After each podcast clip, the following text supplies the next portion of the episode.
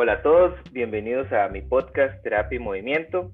Hoy tengo el honor de compartir con Tomás Calvo. Tomás y yo fuimos compañeros de trabajo en algún momento en la vida. Eh, hemos sido amigos desde hace muchos años. Hemos ido a competencia juntos, no de CrossFit, pero sí de otros deportes. Eh, de Tomás he aprendido muchísimas cosas y hoy tengo el placer de presentárselos. Tomás, bienvenido. ¿Qué me dice Rolo? Pura vida, ma. Muchas gracias por invitarme a tu podcast, ma. Privilegio. Gracias a vos por apuntarte. Eh, bueno, Tomás es el dueño del primer box de Costa Rica. Eh, ha sido pionero en un montón de cosas asociadas a CrossFit y los dejo con él para que nos cuente un poco de su historia, que creo que es importante que la escuchemos. Eh, no, así como dice Rolo, creo que para empezar, para la gente que no sabe qué es un box, es como nosotros le llamamos al gimnasio y los crossfiteros. Es un gimnasio bastante diferente a uno convencional o uno tradicional. Eh, pues no tenemos máquinas biomecánicas. Eh, la mayoría de herramientas que utilizamos son barras, kettlebells, mancuernas y máquinas de cardio como el remo, las bicicletas como assault bike, skiers, entre otras. Y pues sí, como dice Rolo, eh, fue en el 2011 que CrossFit Escazú en aquel momento se llamaba, eh, fue el primer box en el país. Eh, yo me fui a certificar a Estados Unidos en el 2010 y pues vine, trabajaba para una empresa, una cadena grande de gimnasios, empecé a dar varias clases, me gustó y me salió la oportunidad de, de abrir mi negocio como en, resumen y desde ahí a, abrí, ¿verdad? Fue un riesgo porque mm, la disciplina no se conocía en el país sin embargo, creo que tuvo un, repunte, un auge bastante importante de un inicio y creo que ha ido en crecimiento en todo aspecto eh, a través de los años, que de hecho cumplimos este 11 de octubre pasado nueve años y ha cambiado muchísimo, creo que para bien. Eh, han habido varias generaciones que han pasado por CrossFit y quiero decir eh, atletas, quiero decir entrenadores, quiero decir gimnasios y como toda disciplina que avanza, creo que mejoramos como sistema de entrenamiento, no tanto como deporte en sí, lo voy a hablar, sino más como una forma de entrenar. Y mm, creo que sí, la verdad, bastante contento porque mm, hemos aprendido de errores y cosas que el CrossFit de manera muy empírica o muy aleatoria tenía antes y que con el ah. tiempo ha ido mejorando muchísimo. Tomás, contame una cosa para ir aterrizando los puntos de nuestra conversación. Eh, ¿cuáles serían los aciertos más importantes que vos les darías en todos estos años de CrossFit en Costa Rica y cuáles serían los mayores desaciertos que vos pondrías? Danos unos ejemplos. Creo que hablo, por mí, o sea, hablo como, como Tomás como entrenador, Tomás como dueño de un gimnasio y Tomás como Snaga, ¿verdad? No sé los demás lugares realmente cómo trabajan porque eh, pues aunque CrossFit es una comunidad en Costa Rica, eh, la verdad no nos hablamos muchísimo como las programaciones y la forma de trabajo y todo. Sin embargo, en Snaga definitivamente a través de los años eh, ha mejorado muchísimo la programación y no solamente es hacer los workouts o los WODs como les decimos nosotros, sino es irle agregando componentes súper importantes para eh, el wellness o la parte de fitness de una persona.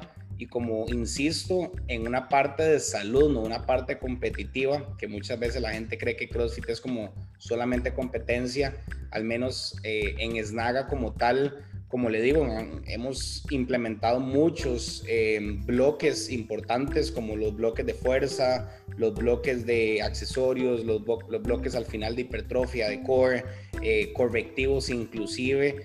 Y pues en el equipo mío personalmente hemos pasado con muchos terapeutas físicos y otros educadores físicos que, que lo que hacemos es tratar de identificar eh, esas limitaciones de cada persona que, que tengan y en base a eso les dejamos tareas para que ellos las realicen o antes de la clase o después de la clase.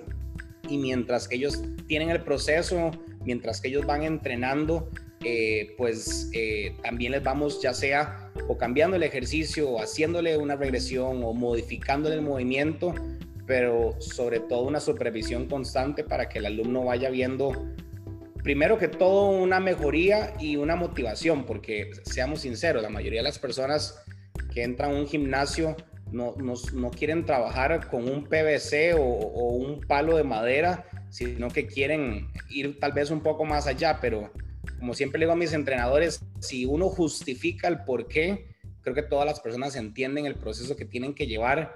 Y también en, los entrenadores en Snaga tenemos un lema como eh, ganes el derecho, ¿verdad? Es como una caja grande de juguetes, siempre doy este ejemplo, y no le vas a dar el PlayStation a un chiquito en un principio porque solo va a querer jugar con él. Y en este caso, un gimnasio, el PlayStation es una barra, eh, pero antes de eso tiene que aprender a jugar con carritos, tiene que aprender a jugar. Eh, no sé, llámese lo que sea, y esos juguetes anteriores en un gimnasio son las mancuernas, son los kettlebells o sin nada de eso, y, y es donde la persona tiene que entender que tiene que llevar un proceso para poder entrenar de forma segura y que se quede mucho tiempo aquí entrenando y que no se vaya a salir lastimada antes de tiempo eh, y que la fiebre le dure muy poco, como yo le digo. Tomás, yo siempre te he admirado porque eh, siempre has sido muy consistente, eh, bueno, eso es lo que, lo que yo conozco de vos, eh, en tu forma de trabajar. Siendo vos eh, casi fisio y habiendo pasado tantos años estudiando y formándote en, en, aspectos de biomecánica y entrenamiento, em, ¿qué pensás que puede em, fallar a nivel nacional en CrossFit? Viéndolo como, como ah, lo que hemos conversado, pacientes, eh, lesiones, tal vez esas creencias de la gente de, que el CrossFit lesiona. ¿Qué pensás vos que, puede ser uno de los puntos que haga que se cree esa mala fama, digamos, entre comillas? Yo creo que ahora uno de los puntos más importantes que tiene un arma doble filo es eh, pues no necesariamente la falta de capacitación de los, de los entrenadores, pero sino que el entrenador realmente sepa em, de esto justamente que usted me está diciendo, de biomecánica, de anatomía funcional, de, cómo se mueve el cuerpo, de limitaciones, eh, de rangos de movimiento, entre otras cosas que son importantes detectarlas para que la persona eh, se mueva bien, porque aunque la persona tenga todas estas deficiencias que las va a tener y le pongo una barra, puede ser que en ese momento no se mueva tan mal o no lo veamos tan mal, pero esa persona tiene que llevar un proceso adecuado. Entonces, cuando digo que es un arma doble filo es porque hay demasiada información hoy en día en las redes sociales y en internet que muchos de los entrenadores tal, vez se meten a un campo que no es de ellos y que no estudiaron cuatro años como vos o como yo o vos más que tenés una eh, maestría o una especialización en y es, y es una lástima porque, mm, o es complicado porque, eh, eh, como te digo, si seguís unas buenas fuentes de, de redes sociales y, y, tal vez dicen como, ay, te duele la espalda, bueno, entonces hacele esto. Y, tal vez el entrenador ni tan siquiera sabe y lo pone a hacer unas cobras eh, para hacer que extensiones lumbares, digamos, para quitar el dolor de espalda y tal vez eso no es lo que ocupa la persona y, el único que sabe por qué esa persona le duele la espalda y cómo curarla es el terapeuta físico. Entonces yo creo que ahora eh, el doble cuidado, porque antes de todos los, entrenadores no sabían de eso, entonces no había otra, otra mm, forma que mandarlos al terapeuta. Pero ahora ellos, los entrenadores que no son terapeutas, tratan de meterse en ese campo. Entonces eh, puedes cocherar más a la persona, ¿verdad? Puedes joderla más. Eh, y por otro lado es la persona que pueda llevar un proceso adecuado eh, y que tenga paciencia y que tenga confianza y que también se asesore a dónde va. Yo sé que es difícil porque todo, no hay ningún negocio que se venda mal, es decir, estoy seguro que vos te vendes como la mejor terapia en Costa Rica o los mejores sistemas, pero si una persona paga por el servicio, di, está pagando por algo que, que él cree que es seguro. Eh, y tal vez eh, si una persona no sabe de entrenamiento, lo cual es súper normal, eh, di, ¿cómo vas a saber si tiene una buena programación en el lugar o, qué, verdad?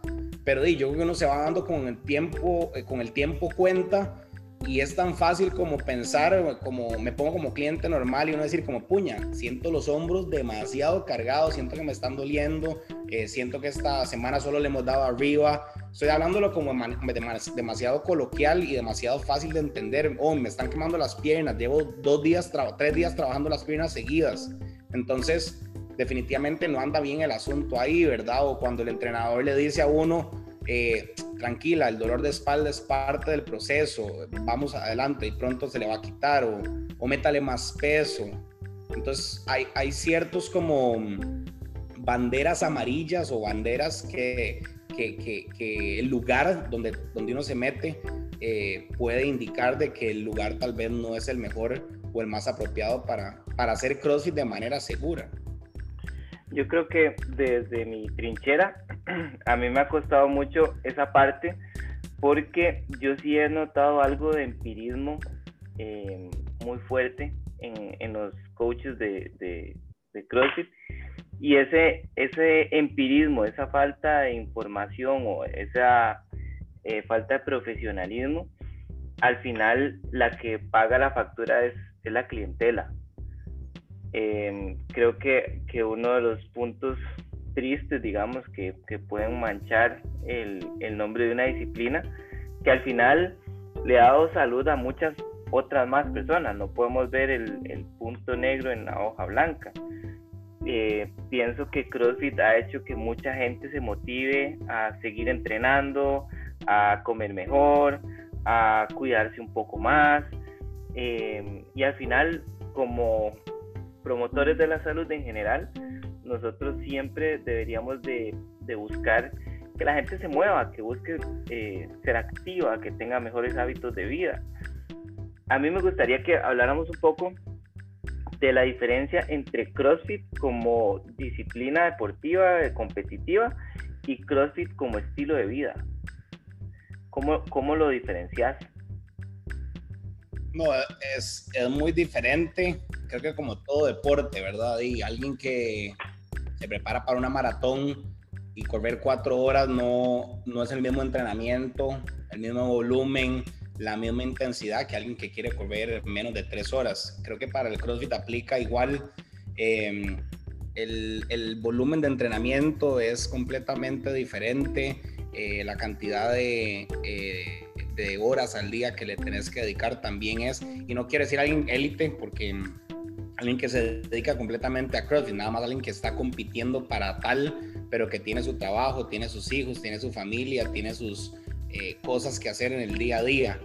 Pero eh, sí, eso cambia muchísimo y obviamente el, el, riesgo a lesionarse, como cualquier deporte que se practica a alto nivel o alto rendimiento, eh, tiene sus, em, pues obviamente sus riesgos, ¿verdad? Eh, y, creo que eso, lo de las clases o, usar CrossFit como una manera de estar saludable es, es, muy diferente. Llegar al gimnasio a entrenar de manera balanceada, de manera segura, este, una hora o, menos eh, al día. Y, y, creo que por ahí anda, digamos, sí tiene muchos componentes en la parte de alimentación y demás, pero que, hay que separar muy bien porque son dos cosas completamente aparte. ¿Cómo diferenciamos un, un, crossfitter que compite de un crossfitter que entrena crossfit nada más? ¿Hay aspectos de entrenamiento diferentes? ¿Qué, lo, qué los diferencia? Sí, el, el, competidor entrena todo demasiado específico y demasiado como dividido. Eh, el, competidor tiene su sesión de levantamiento olímpico todos los días, tiene su sesión de fuerza todos los días, eh, tiene sus bloques de gimnasia completamente aparte, sus, workouts, sus bloques de barbell cycling, su parte de hipertrofia, su parte de accesorios, su core, eso dependiendo obviamente en, el proceso en el que está a nivel de, calendarización, digamos, dependiendo de las competencias que tiene. Eso lo debería hacer cada atleta con sus entrenadores. Eh, en cambio, en la clase sí es un poco más, más, más general, más global. no trabajan fuerza todos los días. Eh, es un workout eh, la mayoría del tiempo un poco más global o más general.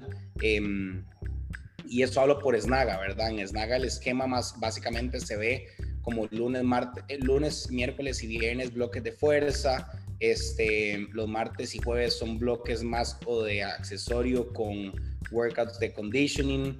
Entonces eso me da un poco para bajar la, eh, la intensidad de la persona.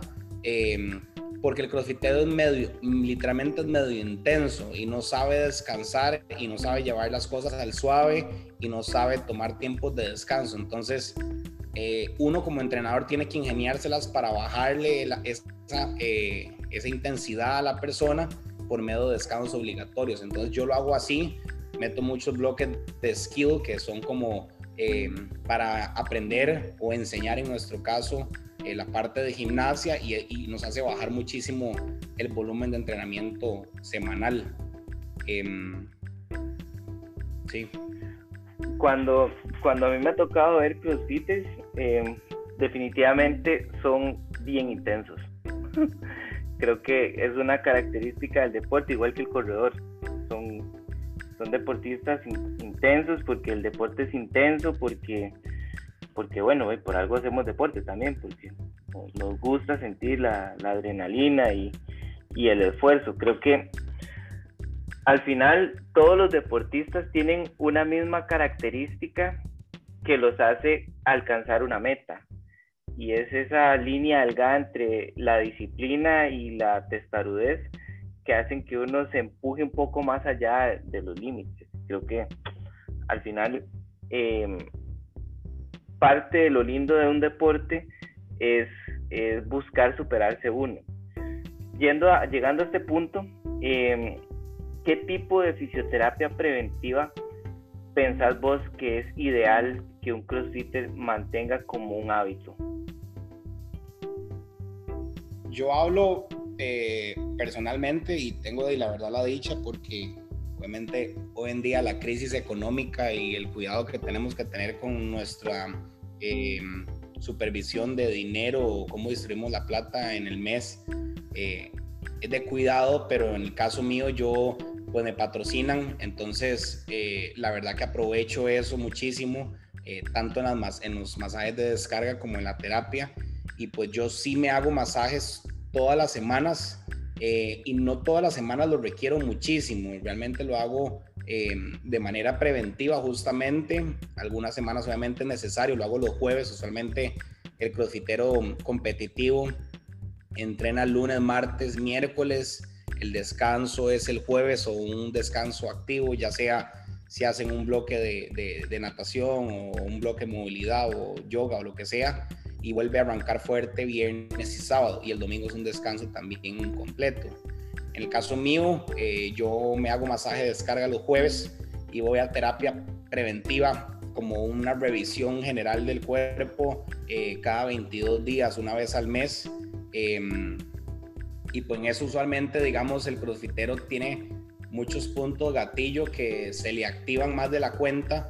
Entre esos están, muchos se bordean o están alrededor de la escápula y son tan pegados, digamos, o tan grandes que la verdad que la punción seca en ciertos lugares nos ayuda bastante como a sacarlo porque un masaje de descarga eh, que agarres todo el cuerpo no te lo van a sacar desde un trapecio superior que lo usamos muchísimo. Entonces yo eso lo hago cada mes y medio, cada dos meses.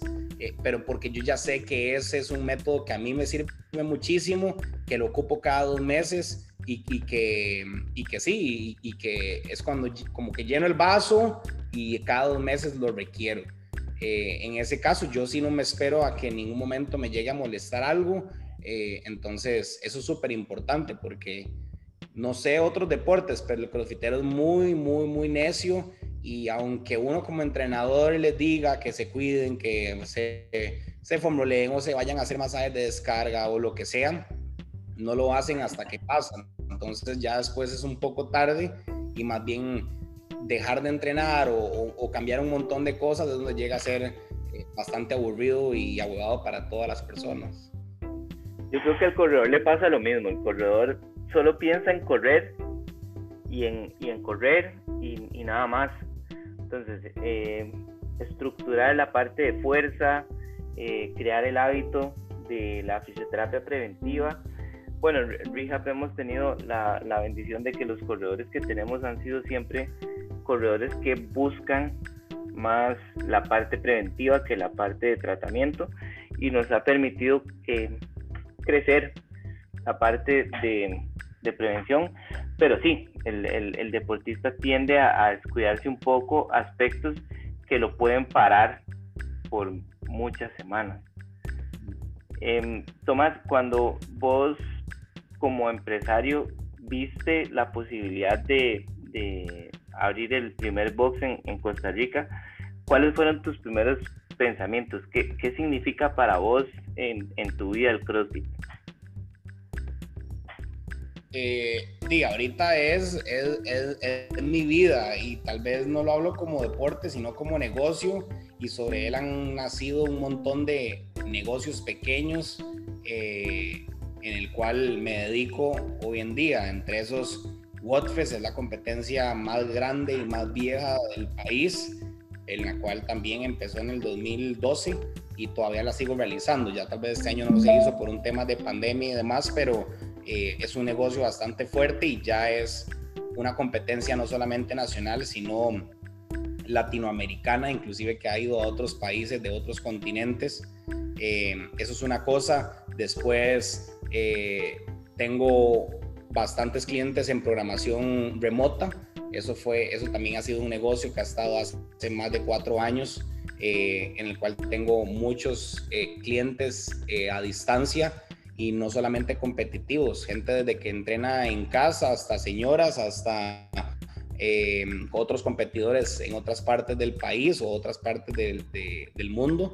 Y pues ahí también eh, se abrió en base a CrossFit. En aquel momento pues había muchísimo miedo. Yo tenía 23 años, era muy, muy carajillo y mm, pues obviamente lanzarse así también no había crecido mucho como entrenador. Estuve apenas un año en, la, en el otro lugar en el cual pensaba quedarme muchísimo tiempo más aprendiendo y creciendo bajo otras personas y el mismo sistema de, la otra empresa que me gustaba bastante, pero creo que las oportunidades muchas veces se, dan y, también he sido, como vos decís, muy tenaz y muy, muy para el frente, no me ha dado miedo tomar decisiones y, dar el paso, entonces creo que en aquel momento lo di eh, sin darle muchas bolas eh, también he sido muy apasionado y muy trabajador, entonces creo que tenía dos cosas eh, a mi favor y en, sí, y en mi ventaja. Y así fue, los primeros dos años fue una breteada gigante de dando nueve clases al día.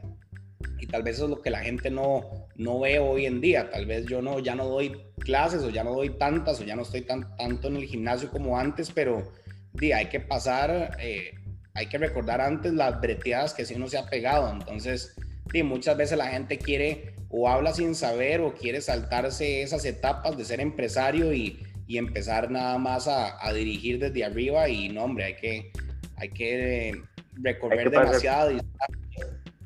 Hay que pasar, hay que por pasar todas por, las áreas. Hay que pasar por todas las áreas, como vos decís, por donde asustan, tener miles de experiencias con exentrenadores, con colaboradores que han estado en la empresa, etcétera. Entonces, no es fácil, nueve años es un montón de tiempo, eh, pero sí, es mi vida, estoy contento, me gusta cada vez más lo que hago y también nunca paro de dar clases porque es mi pasión, o sea, me gusta dar clases, me gusta enseñar y también me gusta que mis compañeros de trabajo pues aprendan de mí porque yo también sigo estudiando eh, y cada día quiero aprender algo más, entonces eh, cada día quiero transmitir eso nuevo a mis alumnos y a mis compañeros de trabajo. Buenísimo. Tomás, eh, un gusto haber conversado con vos. Eh, creo que hoy todavía aprendí más cosas de vos, te admiro muchísimo y a seguir echando para adelante. Gracias por sacar el ratito para conversar conmigo. No, muchas gracias, Rolo, por invitarme. Gracias a las personas que nos van a oír o nos están escuchando. Eh, y nada, CrossFit es igual como cualquier sistema de entrenamiento que bajo una buena guía, bajo un buen proceso, eh, con paciencia y todo, se puede realizar sin ningún problema. Lo que pasa es que hay demasiada información en internet y en otros lugares que pues que obviamente nos, nos eh, nublan o, nos, o no, nos dispersan un poco la visión de lo que es CrossFit, pero eh, los invito a que prueben si no tienen nada que hacer y como vos decís, creo que es bien importante como que CrossFit en el país de verdad ha hecho que muchas personas eh, hagan ejercicio y eso al fin y al cabo nosotros los que vivimos de esto y, somos de promotores de la salud, para nosotros es importante que la gente se mueva, entonces creo que ha, ha llegado bien a Costa Rica y la gente lo ha aceptado también bien. Buenísimo. Espero tenerte en otra ocasión hablando sobre este tema tan chido y tan importante. Gracias, Tomás. Gracias, Rolo. Chao, Mike. Chao a todos. Un abrazo. Chao.